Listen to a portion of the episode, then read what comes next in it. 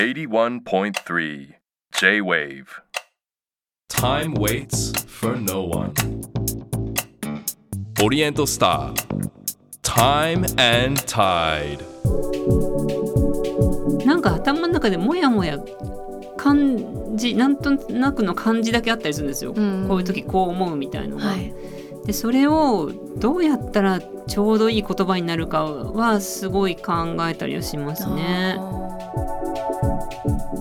であるそういうちょっとオタクっぽい対談に、全然私人前に出たりしてなかった時期なのに、この人絶対面白いからって言って呼ばれたんですよ急に。えー、すごいなんかそこから多分少しねなんか広がった感じはうんするんですよね。こんな人もいるよとしか言いようがないですよね。でもそれ大事ですよあの、うん言い方変えるとそういうロールモデルみたいなうん人がいた方が、いろんな人がいた方がいいじゃまあないですか、そうそうそうですよね。Oriental Star.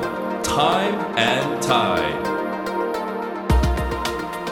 皆さんこんばんはオリエントスタータイムタイドナビゲーターの市川さやですこの番組ではさまざまなジャンルで個性的に輝き自分らしく活躍されている方をゲストに迎えし現在の活動についてはもちろんこれまでどのような時を歩んできたのかそしてこれから先どのようなビジョンに向かって時を進めていくのかじっくりと話を伺っていきます。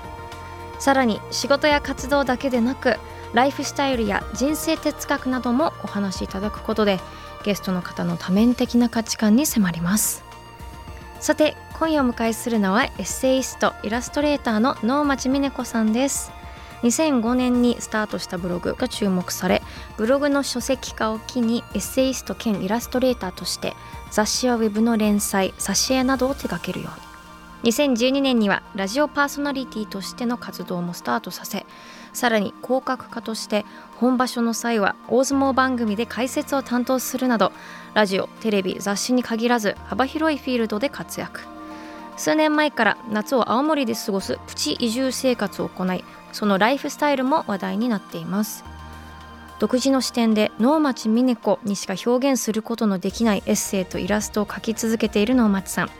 伝えていきたいことそして未来へ向けての思い今夜は伺います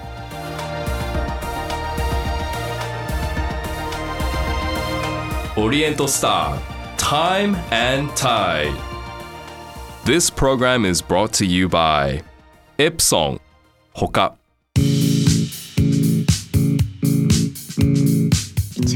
やがナビゲートしています。オリエントスタータイムタイド。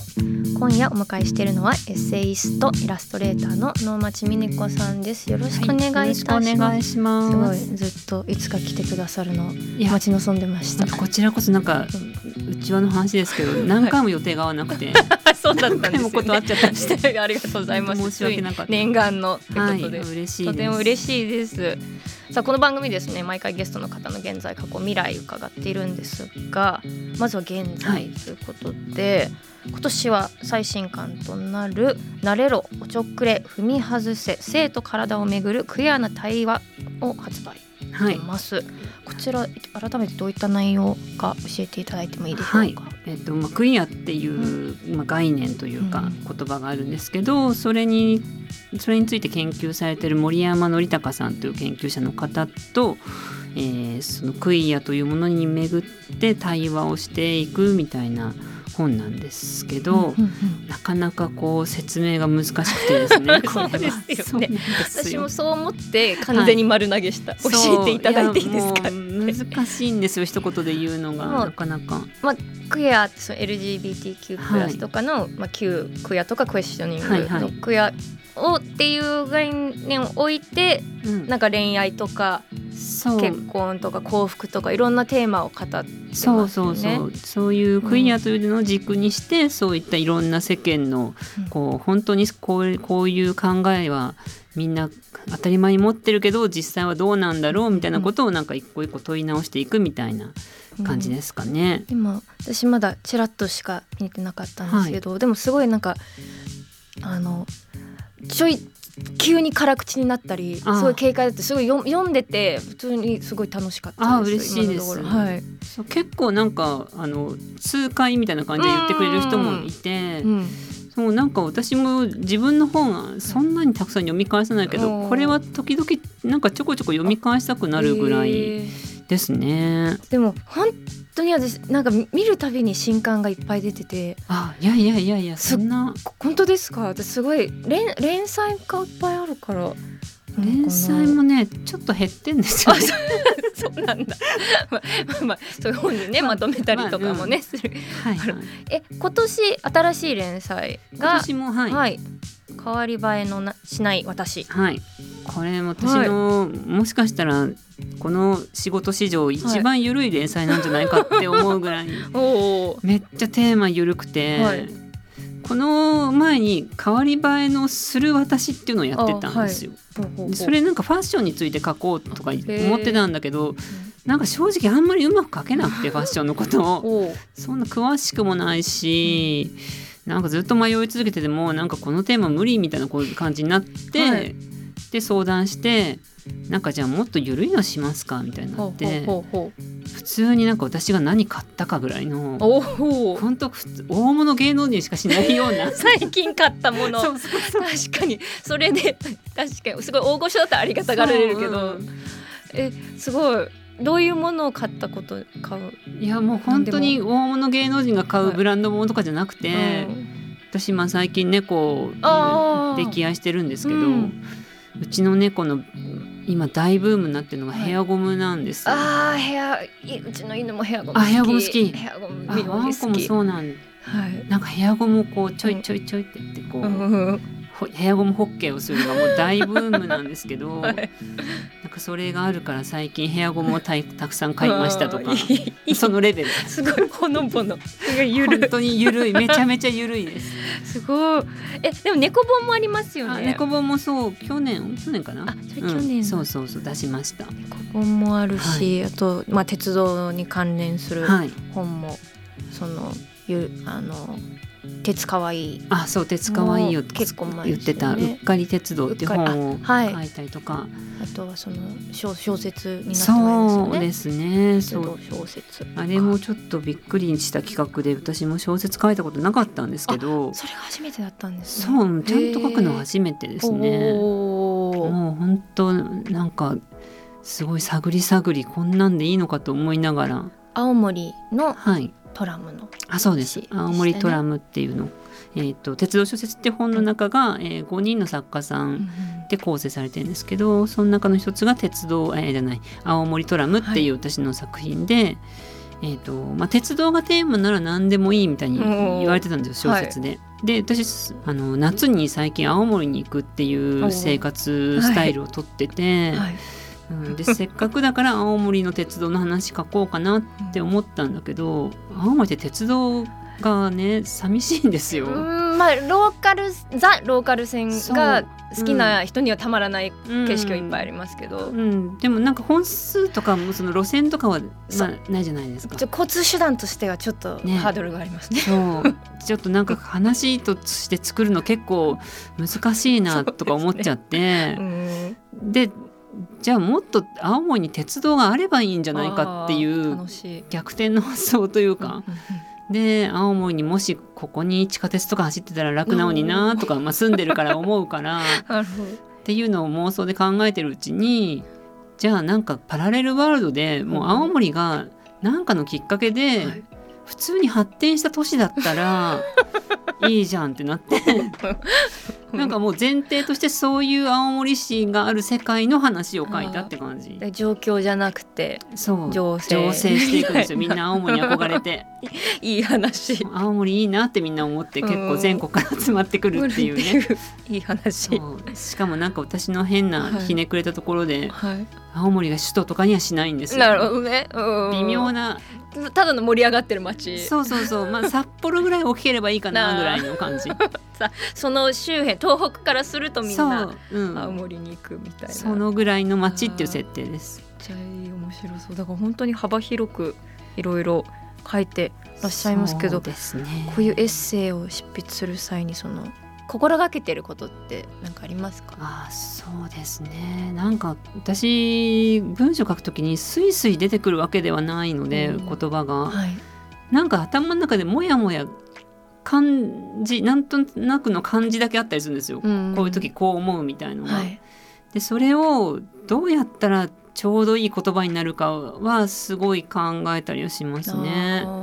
なんとなく簡単な表現にしちゃわないで、はいなんか嬉しかったとか怒怒ったとかそういうのをもう少しなんか書き分けてもうちょっと正確な表現ないかなっていう風な書き方はしてますかね。それを喫茶店とかでよくやってるイメージです。あそうです。喫茶店でしか書けないんです。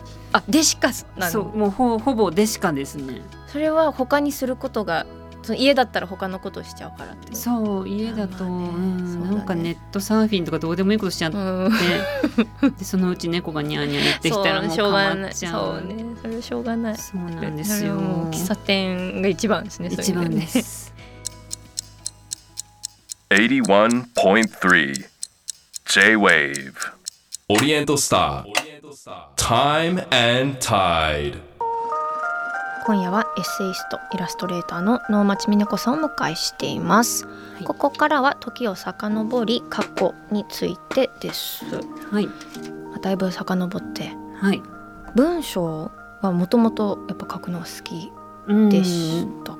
好きだったみたいです。おあでもみたいですなんですうねんまあ後から思い返すとって感じですけど子供もう本当に幼稚園ぐらいから童話を勝手に作るようなクリエイティブさがありましたね。すごい自分で言って自くスタイル。大事大事。誰も言ってくれないから最近なんなら別に今よりクリエイティブだったんじゃないかまあっていう、子供は。そう。え内容とか覚えてます？内容はめっちゃ覚えてます。えなんなんですか？なんかね私ペンギンのぬいぐるみ持ってておーすっごい可愛がってたんだけど、はいそれが主人公の漫画を描き始めた。でも内容はもうね、うん。やっぱりその当時はやっぱりドラえもんが好きだったみたいでなんかドラえもんのパクリ的な感じ。しょうがない。一回は一回は、好きなもののそう。もろパクリをやっちゃう。そうなっちゃってた。えー、じゃあその頃はでも別に漫画家になろうとかそういうわけではなかったうん。あでも小学校の時は漫画家になろうはありました。おおえ大学とか行った時はじゃあな何何に大学とか専攻とかそういう大学行った時はね、えっと、専攻は地理なんですよ。ああそうだ。そう。それで地名とかの勉強し、うん。なんか卒論書いてましたね。そうそう地図とか地名とかそういうの好きで、うん。まあ鉄道好きとかもそこからちょっとうんうんうん派生してなんですけど、でもその時もそんなに何になりたいとかあんまりなくておー。結構どうしようって思ったまんま、はい。なんかし仕方なくとりあえず就職したぐらいの感じではいでもこういう風になったのも本当に成り行きって感じで当時ねあのブログ本ブームがあったんですよ。う。はいはい覚えてます。2005、6年とか、はい。あの鬼嫁日記みたいなのが流行ったりしてた時期があって。うんはい。でその時に私もブログ書いたら本書く本出せんのかなとか思ってもうそ最初から本がそその延長線上にあったんですね。うもうバリバリそうです。ブログを書きたいは特になく。あそうだったんですね、本が書き本出したいみたいのはちょっとあっおーてブログ書いたら、まあ、まんまと本になっちゃって、は いありがたいことに。うんうんうん。で、まあ、オファーが来るわけですよね、うんメールでこう、はい。本にしませんかみたいな。で私舞い上がって1社目で OK しちゃって。ああそうなそんな何社も来るとか思わないから、まあそうですよ。わかんないよねねわかんないしはい。来たからわーと思って、うん。ありがとうございますって返したらその後何社かからさらに来ちゃって、はい。うちで本しませんかって来たから、なんかもったいないから。本はちょっともう決まっちゃったんですけどもしなんか文章とかイラストとか仕事があればやるのでみたいなへ返事をしてたら、うんそれでちょこちょこなんかじゃあこういうのどうですかって言へってえそれがなんかじわじわ溜まっていってあ意外とこれでいけるんだみたいな感じにそのまんま今に至るって感じです。じゃあその何かのタイミングでじゃあまあ会社もはいはい。辞めやめて。て、うん。で文章だけでそう。でなんかまあじゃあそうやっていろいろ書き出してお仕事もでってそのその仕事的にだターニングポイント的なのっていつあたりなターニングポイントは一人私この人引きずり出してくれたなって思ったのがあって、はい。料理研究家の福田理香さんって方がいらっしゃるんですけど「はい。あの草園」っていう雑誌で連載持ってたりとか、すごいおしゃれな料理作る方なんですけど、はい。その方が結構あのオタク気質もあって漫画とかすごい好きではい。であるそういうちょっとオタクっぽい対談に、全然私人前に出たりしてなかった時期なのに、この人絶対面白いからって言って呼ばれたんですよ急に。えー、すごい。なんかそこから多分少しねなんか広がった感じはうんするんですよね。えー、じゃあ本当じゃあ福田さんのいやそう福田さんはね嗅覚がそこでうん、未だに感謝してますね。最近お会いできてないけど。でもでもそういうところからそういろんな出版業とかねそう。見てっていう。私もでも初めてお会いしたのも雑誌の対あ定談そうですよね。た鉄道なんかた広く旅だっあそうだ旅た気がだ旅だします。そうでした。ね覚えてるけど。やりましたね。ね。えでもあれからね結構経ちますけど知らない間に青森にプチ移住をされている、そうなんですよ。まあ、本当にとにかく暑いのが苦手って暑いうイメージは本当にあ前からありましたか。もうとにかく暑い。本当嫌い暑いの。なんか稚内とか行ってましたもんね稚内も行きました、うん、釧路とかにも行ったことあって暑すぎて、ついに。ついに。そういう理由ですか？もうほぼそういう理由。まあでも昔からその秘書暑いのを避ける方の秘書にうんはい。憧れはあって、まあ、秘書っていうとどうしてもねすごいリッチな、軽井沢とか、ね、方々がやってる別荘を持ってみたいなイメージだったけど、でもいつかそういうことやれないかなと思っているところに一昨年に、まあ、ちょうどコロナ禍だったしでしかもオリンピックもやるっていう時だったから。はいはい。なんとなく東京がすごい混乱するんじゃないかってますますなんか東京にいたくないなってちょっと思っちゃってへふと今年じゃない？やるの？って思っちゃって、はい。で思い立ってまあ青森に友達が何人かいるからちょっと連絡して不動産屋さんとか知ってないって言って、ネットあるでしょ。そう。そうそんな聞かなも。もうやっぱりそういうさローカルのとこに行ったら人脈ですよ。なるほど。足でね稼いだ情報がねね価値あるから。そうそれで行って、まあ、その不動産屋さん紹介してもらってもうなんかマンションみたいな一部屋でいいから借りちゃおうってなって、で、まあ、まんまといいとこ見つかりましてそんないわゆる別荘じゃないんですけど普通のマンションの一室なんですけど借りちゃいましたね。うん。ちなみにそのなんか青森私は結構青森好きですけどあはい、まだ青森魅力気づいてない人に何かいやもアピールポイントうってあります？なんであんなにみんな気づかないかなと思うんですけど 本当にいい場所なんですよ。うん。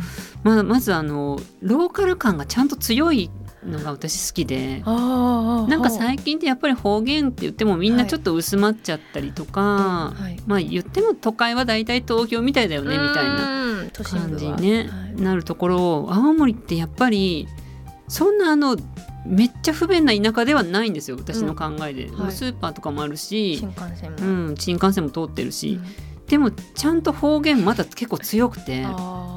津軽弁ってやっぱり全国でも多分トップクラスにしっかり残ってる感じがしてて、ほうほうほう。やっぱり7080ぐらいの方になるともうだいぶ聞き取れないんです。あーやっぱそうなんだ、ううん。ん、それもいいし、まあ、あと、まあ、夏涼しい。今年はちょっと異常気象で暑かったけど、まあ、基本涼しいのもあるし、あと人がね、まあ普通こういうとこで人はあったかいって言うんだろうけど、うんはい。私が思うに人はね、結構卑屈なんですよ。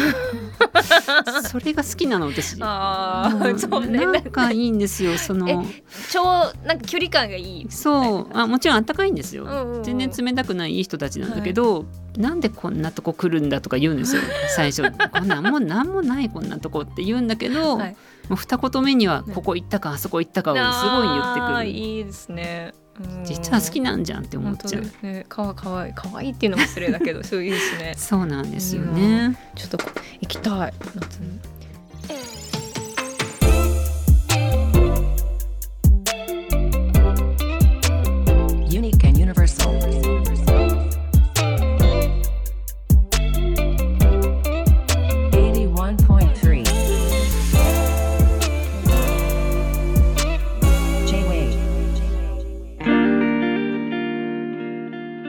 川さやがナビゲートしています。オリエントスタータイムタイド。今夜はエッセイストイラストレーターの能町美音子さんにお話を伺っています、はい。さあここでプライベートの時間についてなんですが、はもうねもはやプライベートではないですけどはい。相撲そうですね。今も今注目しているのは今はね私はもうマニアックな話になりますけど、はいはい重量の高橋ですね、いいね。二所ノ関部屋。二所ノ関部屋の高橋関、おー。まあ、どうしてもまだ高橋くんって呼びたくなりますけどね、くそうですね、うん。まだねしこ名がついて。しこ名ついてない。えどういうところが？鶴竜ってね横綱でいた、はい。鶴竜にすごい似てて。似てる。似てます、うん。でもう目がね笑うと本当なくなっちゃう。細い目しててうん人形みたいで。はい本当赤ちゃんみたいにムッチムチなんですよね体が、はい。まあ、ちょっとマニアックな視点で言うと、はい。足首とかがすごい太いんですよ。へでなんか安定感あるって思っちゃっあてでもいいですねう安心、ん、なんか強くなりそうっていう風になんかあれを見て思いました。高橋そのしこ名とか。しこ名もね、はい。私私は勝手に温めてますけど。私も勝手に温めてます。あ勝手に温めてますかはいああります。多分ここで予想は全然リスナー興味がないと思うのでそうだね。後でちょっと確かに。後でお話ししましょう。そうですね。めっちゃ気になる。めっちゃ気になる。けど絶対興味。もうちょっと広い、広くはい。この話だと。でも相撲ファン歴はめちゃくちゃ長いですよね、結構長い。30年ぐらい経っちゃいました。うん。もう中,、うん中学中から。1私は平成4年初場所初土俵って勝手に言ってるんですけど 自分自分のこと。思った時、うん。うん。だからそうですね。ずっと見てきてい今は今をどう今はですねまあやっぱりどうしても30年も見ちゃうと、はい。昔のこの時のが良かったみたいに言いがちになっちゃうんだけど、まあ今は今の良さがあるじゃないですか。うん。はい。でやっぱりこうプライベートとか、はい。素の喋りとかがすごい見えてくるようになってそうですよね。そうそれはそれですごいいいなと思うんですよね。はい。まあ、今ちょうど九州場所中ですけど、うん。ちょっと成績とかはね我々この収録時ではちょっとわからない、わかりませんけどね。始まってないから、ん。そこを置いといてさ個性としてキャラとして、うん。今ちょっと幕内この人見たら面白いかもよ。そうえー、と私は個人的には今若元春というお相撲さんをすごい推してまして。ですね。いいでしょう。性格がいい。性格もいい。顔や顔は穏やか。でもうん。テク、あの技術派というか技能派というか。立ち合いが独特ですよね。そうですね。ちょっと体が。斜め気味に沈んで左を指していくという相撲なんですけど、うん。うん。うん。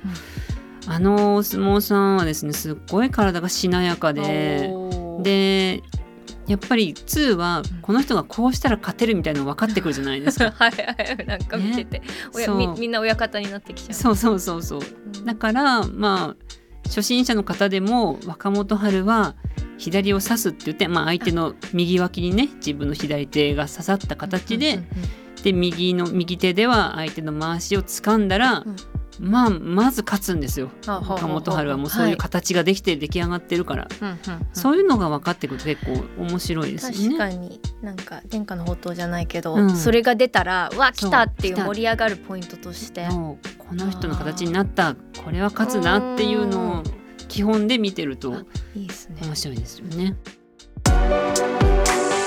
Time and Tide. 81.3 J-Wave オリエントスター。Time and Tide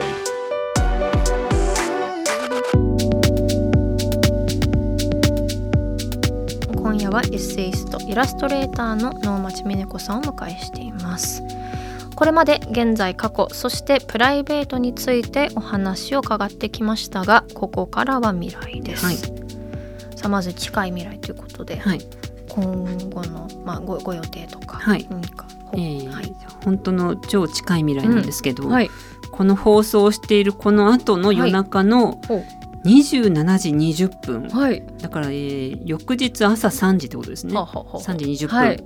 まあ、予定変わらなければこの時間に、うん。フジテレビ系で「久保峰ヒャダこじらせナイト」というど深夜番組に出ております。結構長いですよね。長いですね。この番組何何気にっていうのはすごい失礼な話ですけど。う根性で続けてる感じですね。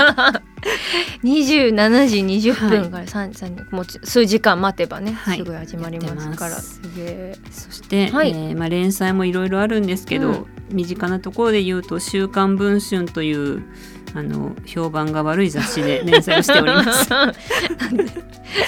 まあそうね。一時期。いろいろと評判は悪いけど、ね。一部で評判まあのいい雑誌で、雑誌でえこれな何連？これはまあ割と時事ネタ的なあの誰かが言った発言についてなんかつついたりしているという意地の悪いことをやってます。意地の悪いっていうのはあれですけどなんかあのやっぱ能町さんから聞いて以来やっぱはい。あの、何か直筆で書いた時すごい緊張するんですよ。ああそうですよね。そう私それ好きだから。そういうまあうん。直筆のその、なんメディアに芸能人とかう。ん。が結婚しましたとか、婚しましたとか、まあ、謝罪文とかの時もあるけど。字にすごく注目をされているめっちゃ好きなんですよ 芸能人の直筆。すいません話がす出れましたがちょうど、まあ、2023年終わはい。り近づいてます、はい。なんか来年こういうのやってみたいとか今後取り上げてみたいテーマとかそういうのってあったりするんですか？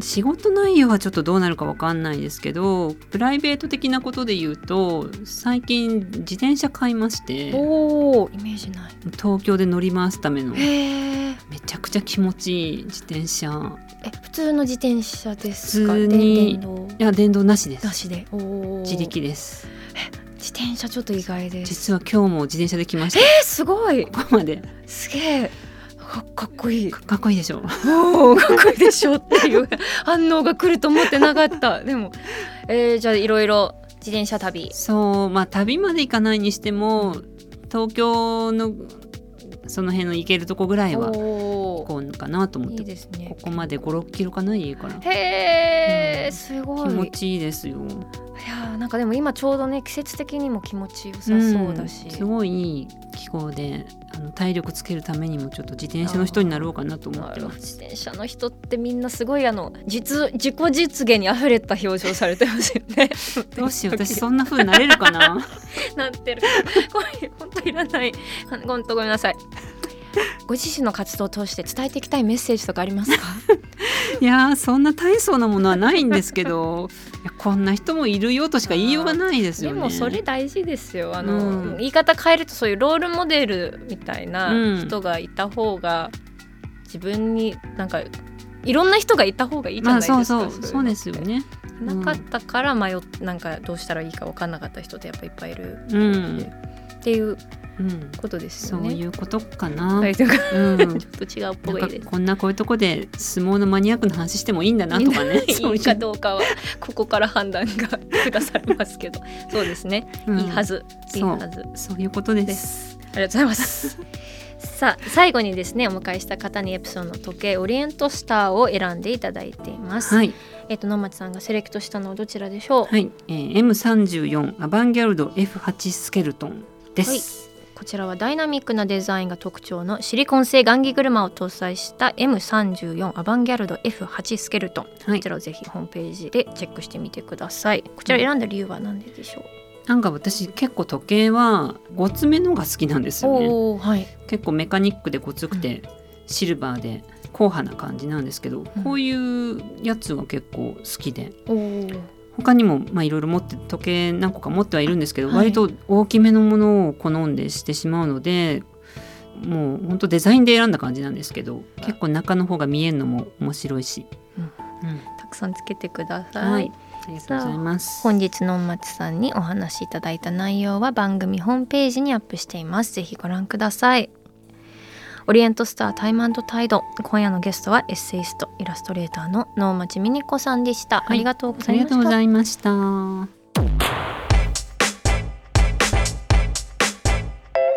た。オリエントスター Time and Tide 81.3 J-Wave 市川カオスモス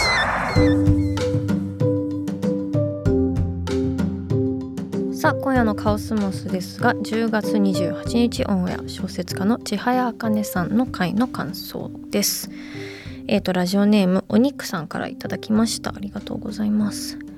伊予神と大学生の頃図書館に出会い自意識の塊だった私に深く深く刺さって以降多くの影響を受けてきました。ヨガミっていうのは千早さんの小説ですね自宅の本棚には千早さん専用のスペースがあるのですが眺めているとそれぞれの物語を読んだ時の自分の状況が蘇ってきます数年おきにその時欲しい栄養を摂取するように過去作を読み返していて初回と2度目3度目に染みてくるフレーズが違うのが自分自身のことながら興味深いなとまたその時々に新しい気づきをくれる千早さんを毎度好きになっています。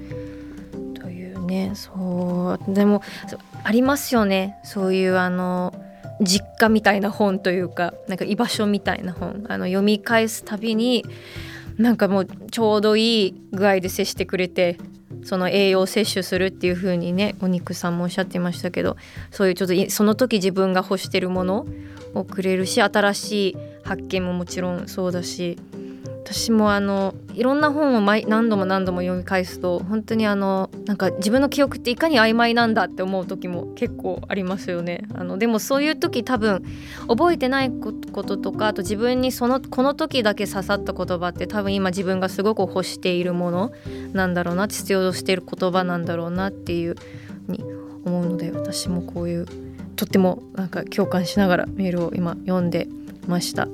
ね、しかもね千早さんの本って本当にあの文章がとても綺麗だし出てくるねあの女性像もみんななんかなんだろう誰かに無理やり幸せにしてもらわなくていいっていうさっぱりしたねあのキャラクターとかも多いのでなんか読んでも自分もすごくその力をもらえるような感覚私もよくわかります。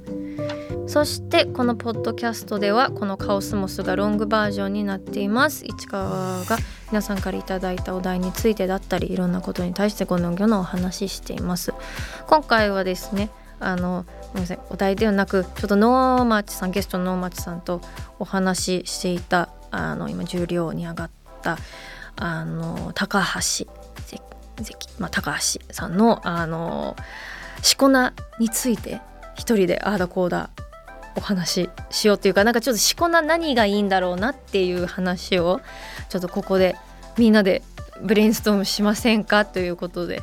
あの本当はねちょっと能町さんもねいろいろ言っててでちょっとさっきもあの LINE でやり取りとかしましたけどあのちょっとここで私の独断のものが入ります。まず高橋さん高橋関は二所ノ関部屋に所属していて二所ノ関の親方は今の元横綱稀勢の里なのでそこにはやっぱ大野里とか稀勢の里の師匠高野里関とかね昔いたのでまあここは野里っていうのは私は継承させたいというか入れたいんですよね。もうそういう私は割とそういうところちょっとこ古臭いと言いますかね。あのやっぱ野里入れたいということで何々の里になるわけですよね高橋さん。で割とあるパターンでは、まあ、本本名から取ったもの。ただ高橋ってそんなにね高野里っていうのはちょっと漢字違いでも師匠になっちゃいますしちょっとここはあのー、地域性パターンにしようかなって思いますね。あの地域から取っている名前もやっぱいっぱいあって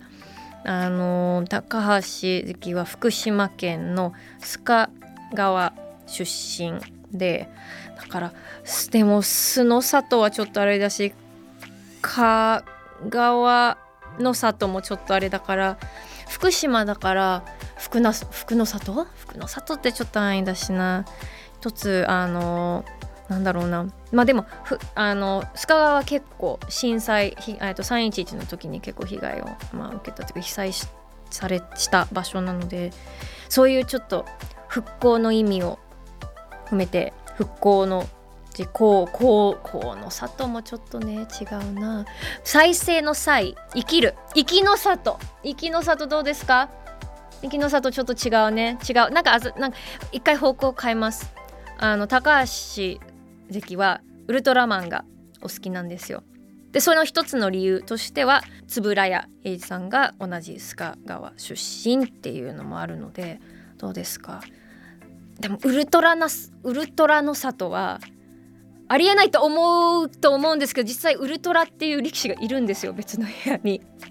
まさかのまさかのもう取られているっていうことでウルトラっていうのはちょっとあの避けときましょう。ウルトラの里はダメで。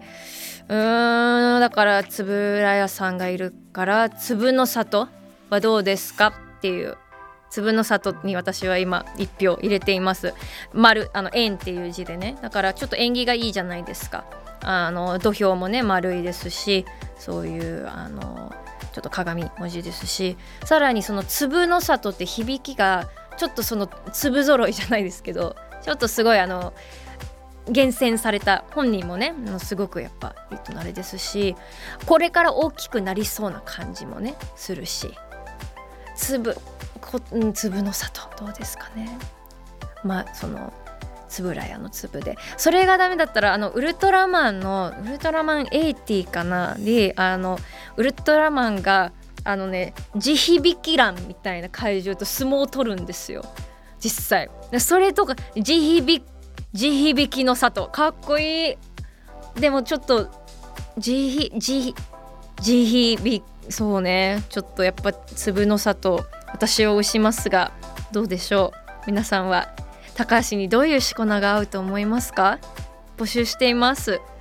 えっとホームページですね。募集してない！募集してないらしい。募集してないのか。そうんじゃあ遠藤遠藤関。遠藤関はもう今今更しこ名つけますかっていうもう遠藤で知られてるけどあえてここ遠藤にもつけるっていうそこも募集しています。タイムタイドの、えっと、ホームページですね。あのメッセージっていう項目がありますのでそこにいろんなねこのしこがしこ名がいいなって思うような力士あのまだねあの解明とかはやっぱちょっと難しいのでやっぱ本名でやっている力士も高安だったりとかねいますしあとはもうここからあのしこ名をつくだろうっていう力士いろいろ募集しています。募集してない。募集してはない。私個人的に知りたい。そういうのはなしということでえっとそれとは関係ない別のメール皆さんからえっとお待ちしています。えっ、と市川に話してほしいお題ですね。お願いします。番組のウェブサイトメッセージから送ってください。メッセージいただいた方の中からリスナーの方に、えーとオリエントスターの時計をプレゼントしています。ご希望の方は時計希望と書き添えてください。プレゼントの詳細は番組ホームページをご覧ください。皆さんからのメッセージをお待ちしています。以上カオスモスでした。オリエントスター Time and Tide 市川さやのナビゲートでお送りしてきたオリエントスタータイムタイド今週もさまざまなジャンルで個性的に輝き自分らしく活躍されている方をゲストに迎えし現在の活動についてはもちろん現在に至るまでどのような時を歩んできたのかそしてこれから先どのようなビジョンに向かって時を進めていくのかお聞きしました。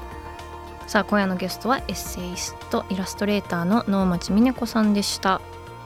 やっぱり能町さんってでも会うたびにやっぱいつも進化してますね。なんか新しいことを常に挑戦していてしかもそれが自然体になんか新しいチャレンジ始めましたとかじゃなくて青森に拠点生活始まったんだとか昔だったらその同居し始めたんだとか常に新しいことをしようとしているのが自然体でとてもね話してて刺激的だし、ね、相撲の話とかもねいろいろできて私は楽しかったですが能松さんやっぱねいろんな面白い連載幅広いですからあのストリートビューのものをね地図のもの見に行くものもあればそういう喫茶店のものもあるしいっぱいあるので皆さんもぜひねまだ能松さんワールド見てない方てかもっと触れたい方ぜひぜひ行ってください。新刊も「なれろおちょっくれ踏み外せ生と体をめぐる悔やんだ対話」こちらも出てますのでぜひぜひいろいろ皆さん手に取ってみてください。さて次回のゲストはエシカルディレクターの坂口真央さんです。SDGs への関心が世界的に高まる中エシカルサステナブルのビジネスコンサルティングをさまざまなアプローチで行う坂口さんの今感じていることを伺います。